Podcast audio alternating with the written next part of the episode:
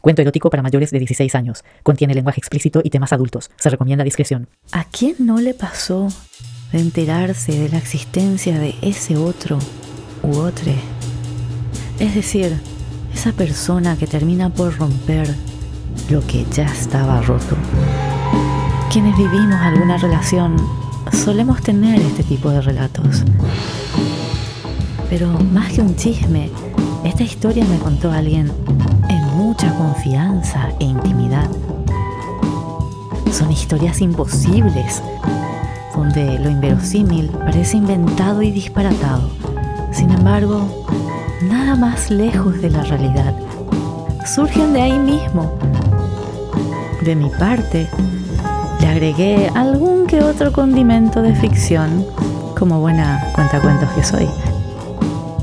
¿Qué seríamos sin algo de ilusión? Audiocuernos, relatos imposibles e improbables que pueden suceder y suceden. Capítulo 3. El pez cae por la boca.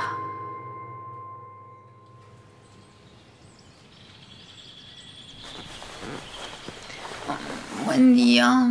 Buen día, amor. ¿Cómo amaneciste? Y tuve un sueño extraño.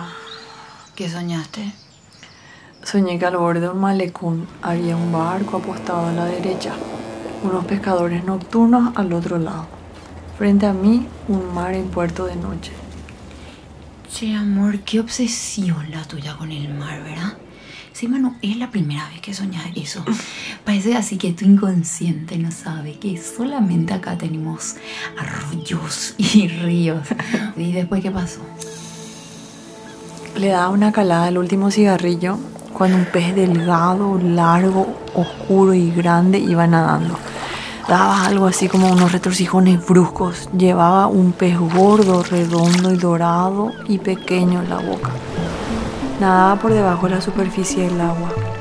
Hacía fuerza con los dientes y el pequeño pez dorado miraba el malecón. ¿Y después? Y después se perdieron en lo oscuro. El pez grande con el pez pequeño en la boca nadó mar adentro.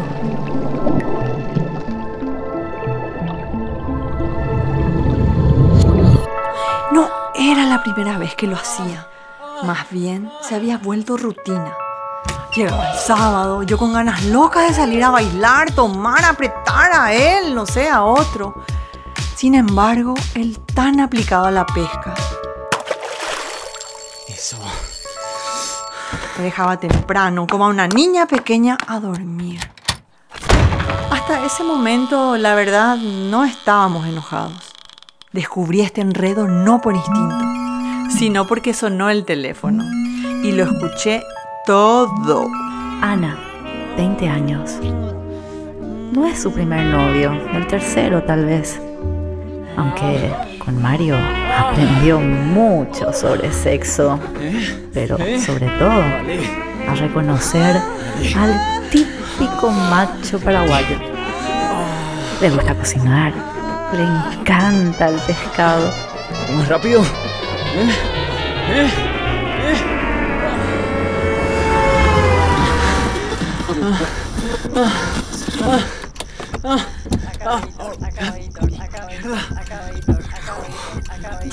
Otra noche de sábado que acababa pronto.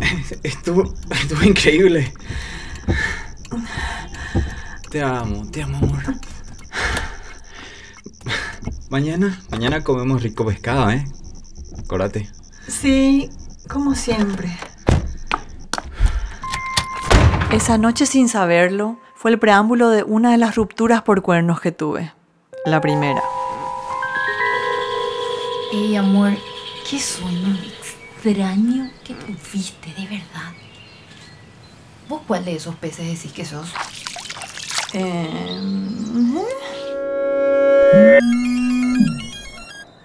Ay, pero qué culo. Hola, amor. Amor. Hola.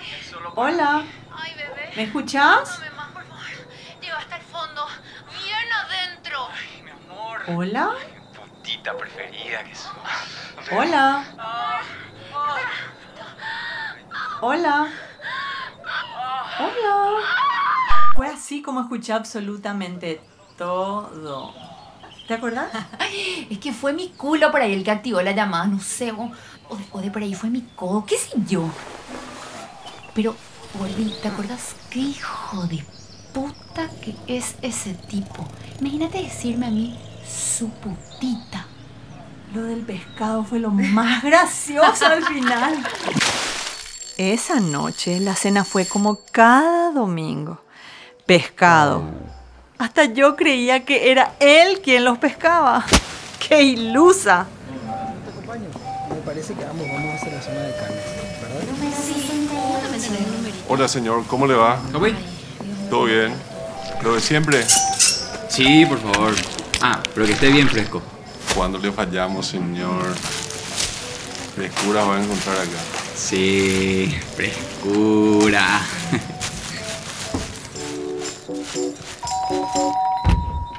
Amor, el pescadito que me traes, qué grande. Frescura, mami. Ya veo. Anoche, ¿volviste bien a tu casa? Sí, al toque ya estaba en la cama. Claro, en la cama. Ciertamente. Me acosté y dormí como un tronco. Él, como siempre, en total negación. Perfecto ejemplar del macho paraguayensis. Totalmente. Y yo que le tenían un pedestal tan alto. Él era quien se reunía con empresarios millonarios y los tenía a todos comiendo de su mano. ¿Y sabes qué? Terminó con una patada en el culo. Tan plano era. Todo en él era así, una planicie. Mala, no te me adelantes. Muy bueno. Está tan rico tu pescado, amor. Ey, servime más, porfa. ¿Estás seguro? Sí, quiero más. Digo, ¿estás seguro que anoche estabas solo en la cama? ¿Estás seguro que no estabas cogiendo con una tal pero? Ay, qué desconfiada que sos. ¿Cuándo es lo que vas a cambiar esos celos enfermizos que tenés? No puedo creer que, que ya hasta nombre le pusiste. O sea, nada que ver. Negaba y negaba. Sin embargo, para mí era ya imposible negar también todo lo que le había escuchado a él mismo decir, o más bien, jadear de su propia boca. Ana, amor, no te enojes, te lo ruego, por favor, te lo suplico, mi vida, amor. Abrime la puerta, ¿sí? Dale, na, bebé, un ratito y hablamos, por favor. Dale, amor. Abrime la puerta.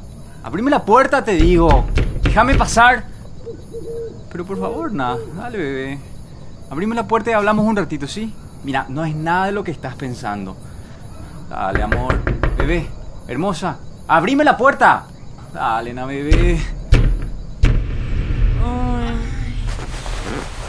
Al final, vos terminaste besando mucho mejor que mi ex. Diría que yo soy el pez negro que se comió al pez más pequeño, gordito y dorado. Vení acá, Ay, te vení, muestro lo que es dorado. ay, amor, ay.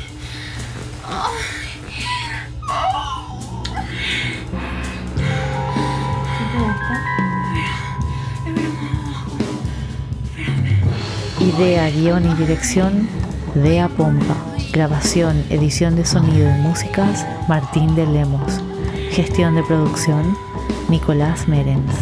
Con la participación de Lara Chamorro, Amparo Velázquez, Alexis Amarilla, Fernando Badí, Andy Romero y Alberto Núñez. Agradecimientos a Miguel Buendía. Con el apoyo de Fondos Ciudadanos 2021, Secretaría Nacional de Cultura, Gobierno Nacional, Paraguay de la Gente, una producción Coreco Gua, basado en cogidas reales.